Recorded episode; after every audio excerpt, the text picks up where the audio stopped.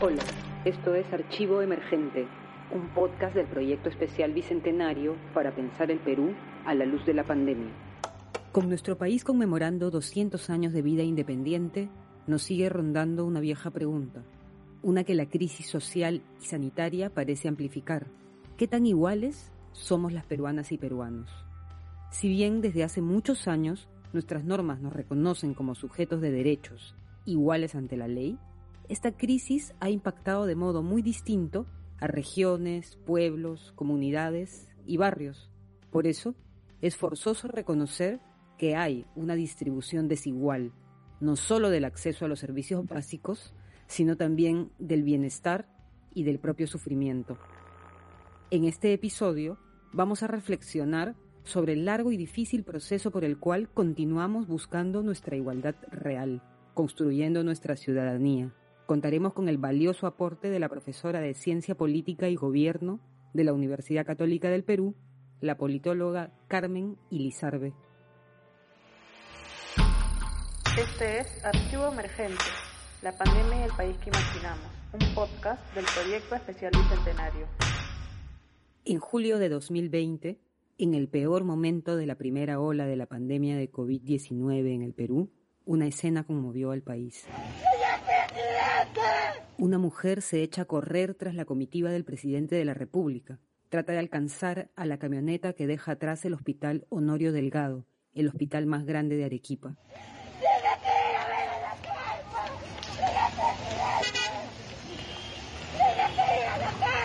Desesperada, la señora pide al presidente que la escuche, que se detenga para atender su queja, que no se vaya sin mirar hacia las carpas, el lugar donde su esposo agoniza esos lugares precarios que se debieron habilitar cuando los hospitales ya no tuvieron suficiente capacidad para alojar ni atender debidamente a más pacientes.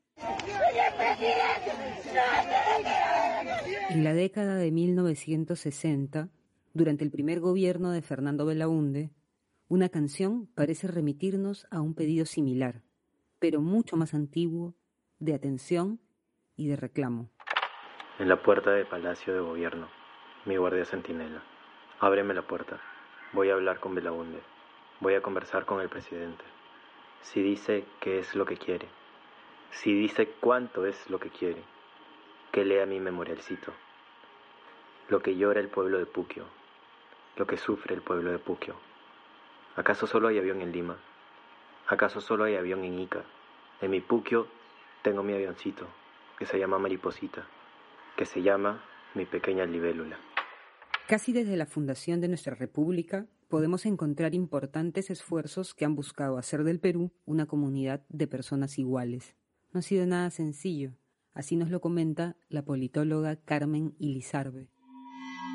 La ciudadanía debe ser entendida como una condición de igualdad política, pero es importante entender que esa condición de igualdad se asienta a su vez sobre otras condiciones, otras circunstancias que permiten el ejercicio de esa igualdad. Es decir, la igualdad que la ciudadanía supone y el ejercicio de los derechos y libertades que la ciudadanía supone no pueden darse por sentados. Entonces, para poder ejercer libertades políticas, por ejemplo, es necesario tener ciertas condiciones básicas que aseguran una vida digna, el acceso a la salud, el acceso a la educación, el acceso a la información, porque si pensamos ya de arranque en un país con las características del Perú, con la diversidad cultural que tiene el Perú, necesitamos entonces también asegurar que las distintas lenguas pueden ser respetadas, que las distintas tradiciones y formas de organización social y de conocimiento puedan ser eh, respetadas y que se asegure ¿no? su vivencia, su fortalecimiento, su florecimiento.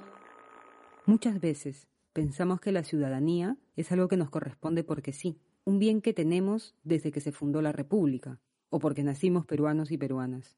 Pero esta condición de ser ciudadano o ciudadana no es algo dado, al contrario, es una condición que se ha ido construyendo de a pocos. En este par de siglos, cientos de pueblos han encarnado la antigua y reiterada costumbre de peregrinar desde comunidades, villas, aldeas, asentamientos humanos, desde los sitios más modestos y recónditos hacia el centro del poder, hacia la capital, hacia los lugares y las imágenes que representan para la gente la nación. Son viajes o reclamos para ser atendidos, vistos, para ser reconocidos como sujetos valederos, parte del cuerpo de la nación.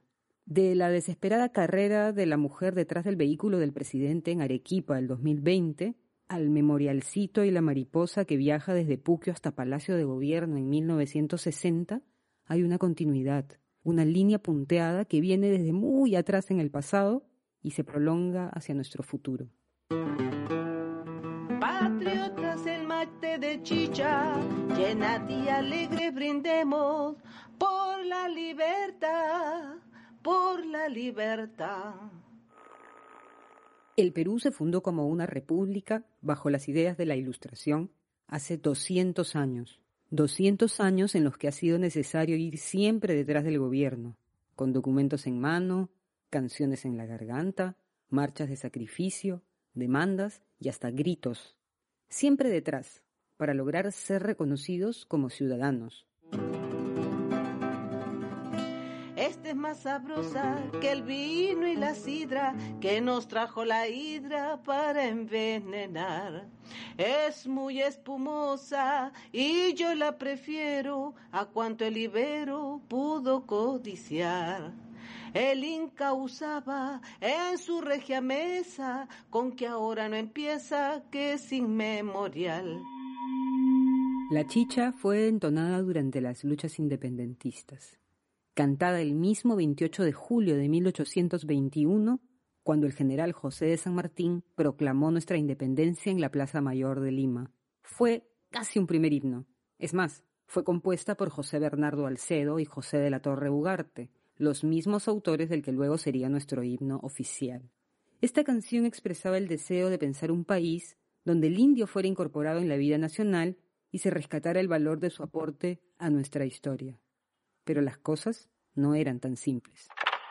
A los indios naturales del Perú, compatriotas, amigos descendientes de todos los incas, ya llegó para vosotros la época venturosa de recobrar los derechos que son comunes a todos los individuos de la especie humana.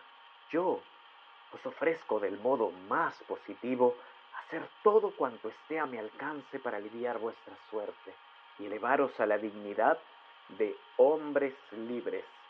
Y para que tengáis fe en mis promesas, declaro que desde hoy queda abolido el tributo, esa exacción inventada por la codicia de los tiranos para enriquecerse a costa de vuestros sudores.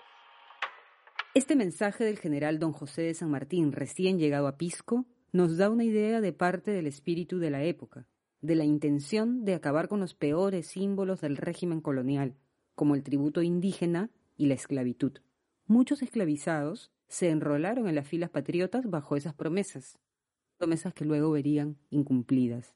Dice nuestra primera constitución de 1823 en su artículo 17. Para ser ciudadano es necesario 1. Ser peruano. 2 ser casado o mayor de 25 años. 3.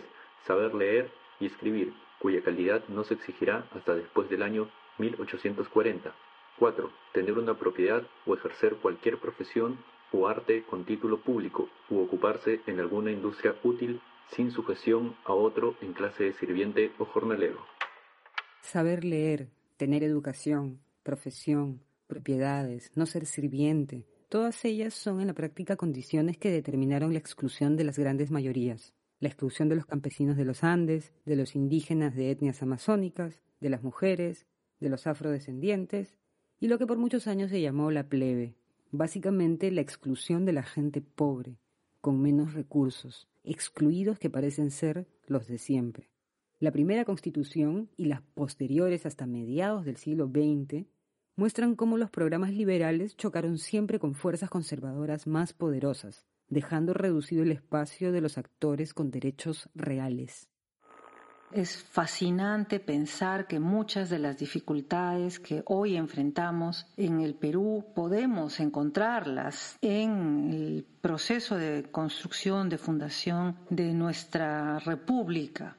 Pero también creo que es importante entender que buena parte de los problemas que enfrentamos para en el momento de la fundación de la República preexisten también a esta, ¿no? Es decir, algunos se derivan del orden colonial, y entonces historiadores como Alberto Flores Galindo, por ejemplo, pero no solamente él, otros también han eh, eh, relatado, han documentado cómo este orden colonial se, se deja sentir en el proceso de construcción de la República, ¿no? Este es un un, proceso desordenado que, encuentra en las élites criollas, por ejemplo, un discurso que, se, que busca alinearse con el liberalismo político, que en ese momento en el en el momento, en el tiempo en el que se funda la República, empezaba a tener fuerza, auge en Europa. Entonces eso inspira a muchos, a algunos de los intelectuales de las élites criollas en el Perú. Pero yo pensaría que no tiene un arraigo tan fuerte ni en las propias élites, porque luego viendo su comportamiento vamos a ver que muy pronto, después de la fundación de la República, se avanza en recortar los derechos que inicialmente se busca asegurar para todos, incluidos los indios, que eran una casta subordinada y que a la, que había que incorporar, incluir dentro del proyecto republicano.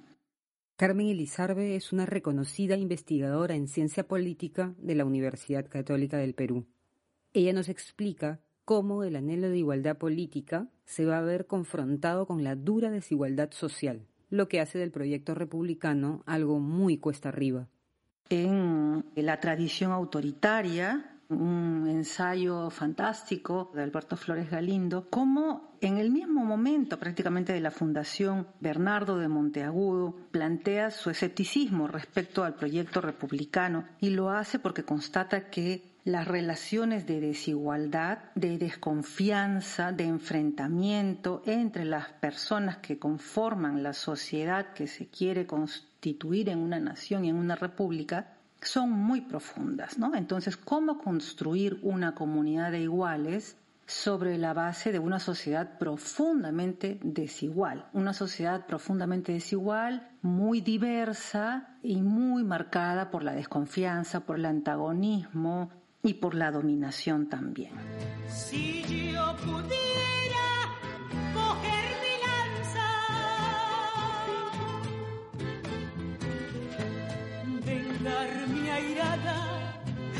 de mi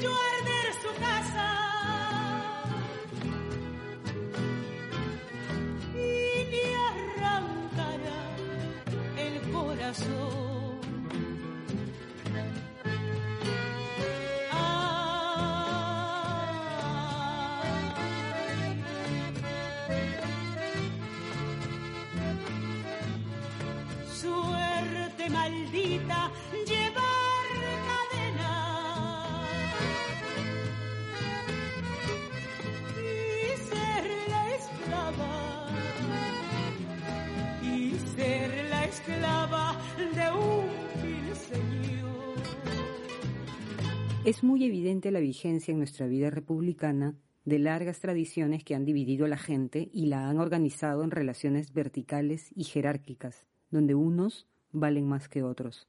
Relaciones e instituciones que impiden o retrasan la búsqueda de una república más democrática. En el Perú hay una tradición jerárquica, una tradición vertical que segmenta a la gente en grupos, los separa, los caracteriza como diferentes e incluso a veces hasta como irreconciliables, que es muy, muy antigua. No se remonta solo al orden colonial, hay que pensar que incluso los incas y también las civilizaciones pre-incas tenían esta lógica más bien vertical y de, sometimiento de de otros, de incorporación de otros en una lógica vertical, ¿no? Entonces, esta es una impronta muy arraigada y que en el proceso de construcción de una república democrática, pues es lo que se va intentando deshacer, ¿no? Y aquí hay que decir que los esfuerzos del Estado, porque hay que pensar también estos procesos como en dos direcciones, por lo menos, ¿no? Los esfuerzos que se van haciendo desde el Estado para la ampliación de la ciudadanía y para la construcción de las bases que sostienen sostienen a la ciudadanía como ejercicio político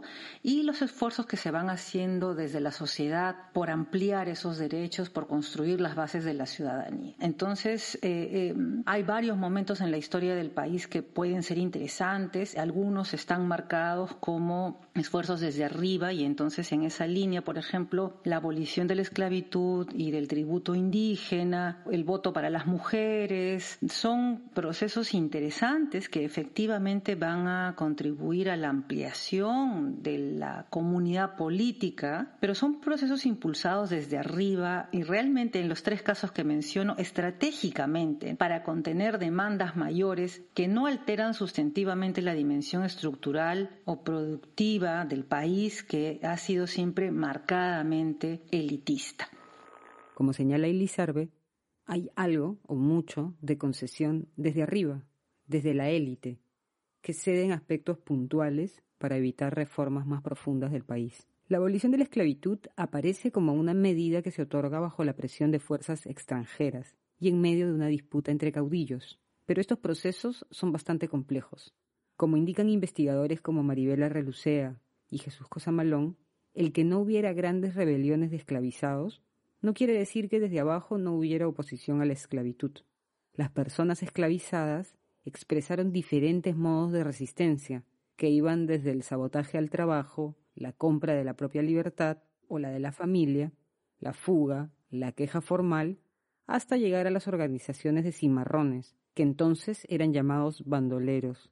Vale la pena recordar también que, aunque poco conocidas, de hecho sí existieron revueltas abiertas, sobre todo en haciendas fuera de Lima, en el norte del país.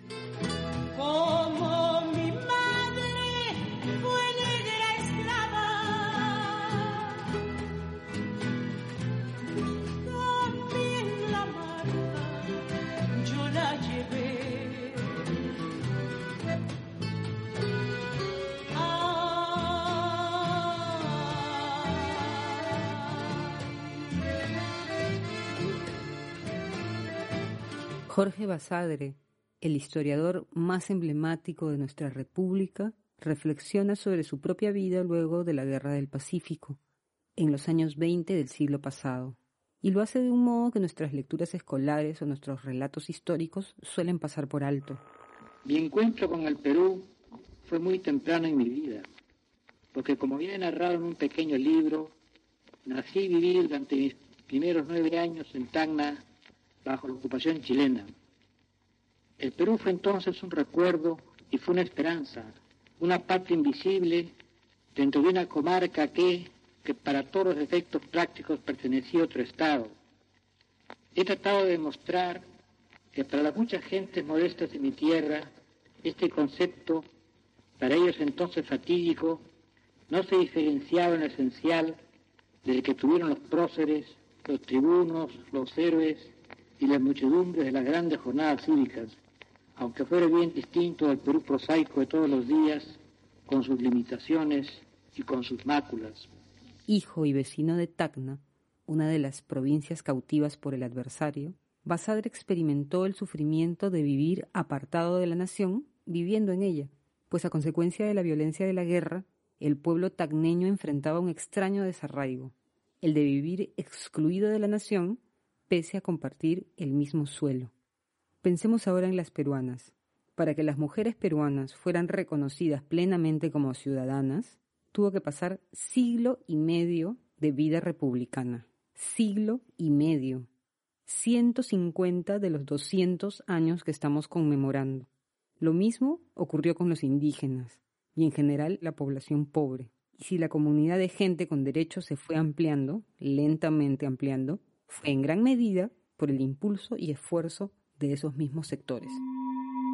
Creo que es importante recalcar la fuerza o la potencia que puedan tener, mm, digamos, las incursiones democratizadoras, para usar la frase de Sinesio López. Esto nos, nos permite pensar también en que la construcción de la ciudadanía es un proceso de muy largo aliento y es un proceso directamente vinculado a la construcción de la posibilidad de un gobierno democrático, es decir, un gobierno de iguales, ¿no? Entre iguales, que se reconocen como iguales en el campo de lo político, pero que a su vez sostienen esa igualdad en ciertas condiciones básicas, mínimas, que hacen de la convivencia de los grupos distintos que integran el país una convivencia sana, saludable y de reconocimiento mutuo. Entonces, todas estas formas de participación de la sociedad, a veces para exigirle al Estado mayores derechos, mayores garantías, para transformar las leyes, para ampliarlas, me parece a mí que son formas muy importantes de construcción de la ciudadanía y también de una república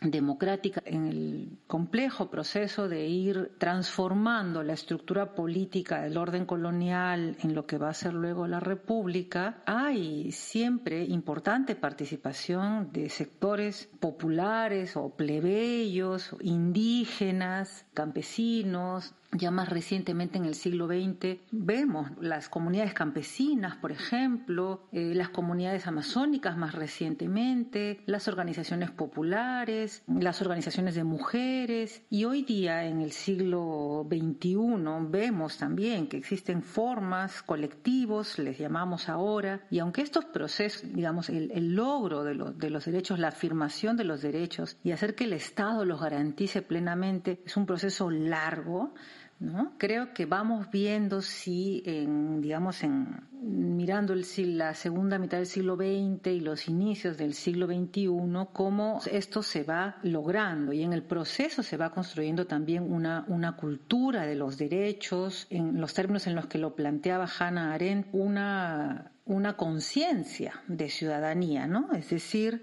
la afirmación del derecho a tener derechos. Esa es la conciencia ciudadana que creo que en el caso del Perú es algo que se ha ido afirmando con, con bastante fuerza. Tener mayor conciencia de derechos, de ser sujeto de derechos, de saber que hay un derecho a tener derechos, todo ello es un proceso que se da progresivamente en nuestra historia. Pasó con el voto femenino, por ejemplo, porque no se trataba solo del voto. El voto es la expresión más clara de un conjunto de atributos por los que las mujeres luchaban para vivir como sujetos plenos, desde niñas, como estudiantes, como trabajadoras, como dirigentes, como intelectuales, en una sociedad machista y racista que les negaba todas las posibilidades y que al negarles el voto les decía que valían menos o que no valían, que no inclinaban la balanza. Las luchas de las sufragistas, de las sindicalistas, las socialistas y las liberales por más derechos por todos los derechos, las luchas que niegan ese menor valor y piden igualdad, tuvieron consecuencias en distintos órdenes de la vida, consecuencias nunca calculadas. Como vemos, no se trataba solo de elegir y ser elegidas. Salían, salían a, pedir, la gente salía en camiones, camionetas, perifoneaban. El voto a la mujer tiene que... es una cosa pues que que sí, sí nos dio bastante alegría. Una de las primeras mujeres que votó en esa época es Luisa Mondragón. Ella trabajaba en la caja de depósito y consignaciones del Departamento de Recaudación, hoy Banco de la Nación. Fue una algarabía ahí en la oficina nosotros ya vamos a tener el voto, vamos a ser jefas de área, porque no nos tomaban en cuenta pues como jefas de, cada área, porque eran áreas de todo servicio ahí en la caja. No, que no le corresponde, ¿no? Y todos eran hombres los, los este, jefes de área. En el voto ya comenzamos pues a reclamar. Yo tengo tantos años, ya me corresponde ser porque ya tengo experiencia. Los vecinos, Luisa, ¿vas a votar? Sí, yo tengo que votar, luego mi primer voto que voy a, a tener en mi libreta. Desde las primeras luchas de las mujeres para obtener derechos sociales y políticos, hasta las luchas actuales para que se garantice realmente los derechos a la realización personal, a la autonomía, a las decisiones sobre el propio cuerpo y al fin de la violencia, ha pasado un largo trecho, lleno de idas y vueltas, de logros y de pesares. En realidad, todos los esfuerzos para ampliar el conjunto de sujetos con derechos han sido así siempre, desde abajo y sin tenerlo fácil. Entonces, hay otros momentos que son más impulsados desde abajo, por ejemplo, después del gobierno militar que inicia con Velasco, que también, digamos, la reforma agraria ahí es un proceso de cambio estructural muy importante que tiene ciertas connotaciones democratizadoras, pero que es desde arriba. Al final de ese gobierno ya con Morales Bermúdez en el poder hay un proceso de transición democrática impulsado más bien desde abajo. Entonces, que culmina en una constituyente, en una nueva constitución que por primera vez en el Perú consigue el voto universal, es decir, el voto que incluye también a las personas analfabetas, que instaura un sistema de partidos y una competencia abierta y entonces ahí vienen un montón de cambios muy importantes, muy potentes en la línea de construir un sistema verdaderamente democrático y entonces más igualitario y es producto del empuje desde abajo, ¿no? de formas de organización popular, de formas de organización social diversas, en este caso muy marcado lo urbano, los sindicatos, los partidos de izquierda, ¿no? las organizaciones sociales, que van a lograr esta apertura en la dimensión política, ¿no? pero es una fuerza que viene desde abajo. Sinesio López hablaba, por ejemplo, de las incursiones democratizadoras, Ese es un, estos momentos son muy interesantes, algunos tienen un correlato político muy claro, como este que he descrito, otros eh, están más en el terreno de lo social y apuntan a lo económico productivo, como las tomas de tierra, por ejemplo, que son previas a la reforma agraria de Velasco, o incluso, diría yo, las grandes migraciones del campo a la ciudad en los años 40, 50, y luego posteriormente también ya las migraciones que tienen que ver más con eh, escapar del conflicto armado interno, de la guerra en los años 80 y hasta los 90. Como señala Cecilia Méndez en su ensayo Inca sí, indios no, las élites del siglo XIX y principios del siglo XX concebían a la nación bajo ideas modernas, racistas y autoritarias, y su desprecio hacia la gente indígena del campo, de la sierra, de la selva, era tan profundo que bastaba para justificar no solo su escarnio, sino su exclusión y explotación formales. Y si bien el tributo se había abolido, en los hechos las relaciones de servidumbre solo se quebraron de modo definitivo a partir de las reformas del gobierno militar de Juan Velasco Alvarado. Y si bien la población indígena no estaba específicamente excluida del voto, el voto efectivo solo les fue otorgado con la Constitución de 1979, junto a las mujeres, cuando se reconoció el derecho universal al sufragio, incluyendo a la población analfabeta. El desprecio ha actuado como un factor que ha debilitado nuestro tejido social y nuestra convivencia y eso que aparece al mismo tiempo tan viejo y tan absurdo ha tenido efectos terribles en nuestra vida reciente. Lo vimos trágicamente en el periodo de violencia política entre 1980 y el 2000. Nos lo hizo recordar duramente el presidente de la Comisión de la Verdad y Reconciliación, Salomón Lerner. Las dos décadas finales del siglo XX son, es forzoso decirlo sin rodeos, una marca de horror y de deshonra para el Estado y la sociedad peruanas. La Comisión ha encontrado que la cifra más probable de víctimas fatales en esos 20 años supera los 69.000 peruanos y peruanas muertos o desaparecidos a manos de las organizaciones subversivas o por obra de agentes del Estado. No ha sido fácil ni mucho menos grato llegar a esa cifra cuya sola enunciación parece absurda. Y sin embargo, ella es una de las verdades con las que el Perú de hoy tiene que aprender a vivir si es que verdaderamente desea llegar a ser aquello que se propuso cuando nació como república. Un país de seres humanos iguales en dignidad, en el que la muerte de cada ciudadano cuenta como una desventura propia y en el que cada pérdida humana, si es resultado de un atropello, un crimen, un abuso, pone en movimiento las ruedas de la justicia para compensar por el bien perdido y para sancionar al responsable. Nada o casi nada de eso ocurrió en las décadas de violencia que se nos pidió investigar. Ni justicia, ni resarcimiento, ni sanción. Peor aún, tampoco ha existido siquiera la memoria de lo ocurrido, lo que nos conduce a creer que vivimos todavía en un país en el que la exclusión es tan absoluta que resulta posible que desaparezcan decenas de miles de ciudadanos sin que nadie en la sociedad integrada, en la sociedad de los no excluidos, tome nota de ello. Luego de ese periodo trágico de violencia política, con el trabajo de la Comisión de la Verdad, se pensó que era posible movernos hacia un paradigma de convivencia sobre la base del respeto de los derechos humanos. de la comprensión del valor de la diversidad. Pero ya lo hemos dicho más de una vez en este episodio, las cosas nunca son tan simples. Una corriente conservadora ha estigmatizado la idea de derechos y hasta la de política. Y esto no es expresión de grupos marginales de nuestra sociedad.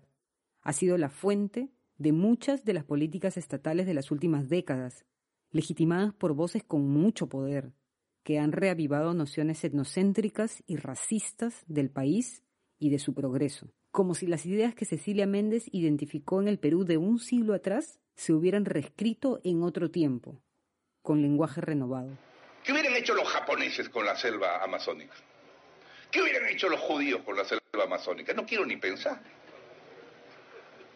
La inmensa cantidad de recursos que hubieran obtenido de 63 millones de hectáreas de árboles. Seguramente hubieran puesto en cada hectárea el doble de árboles que los que la naturaleza puso y serían dueños del mercado mundial de maderas y de muebles, con millones de empleos al interior. Nosotros, nada.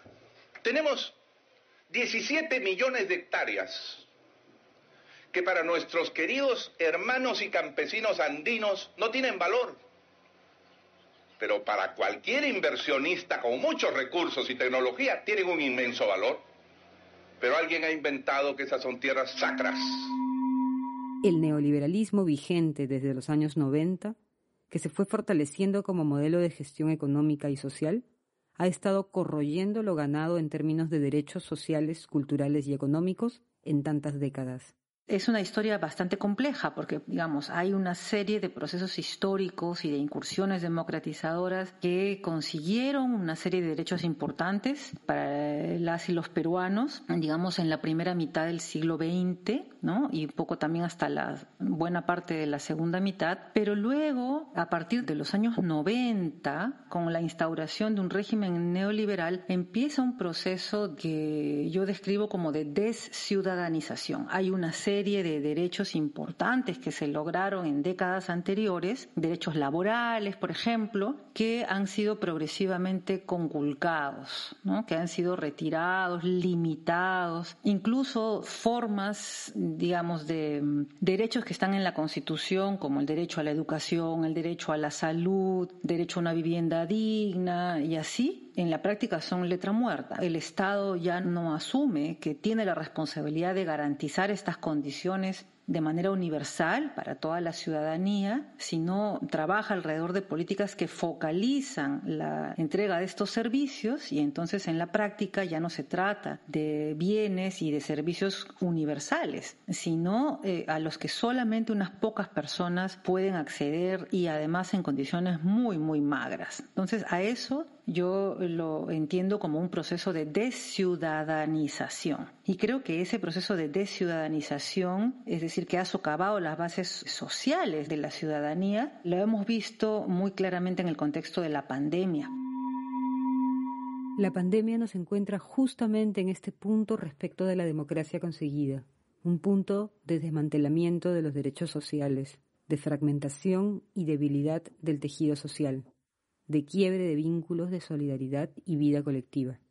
Y en este escenario de retroceso, tanto la emergencia sanitaria como las medidas tomadas para su mitigación han tenido efectos desiguales y han ahondado posiblemente la propia desigualdad.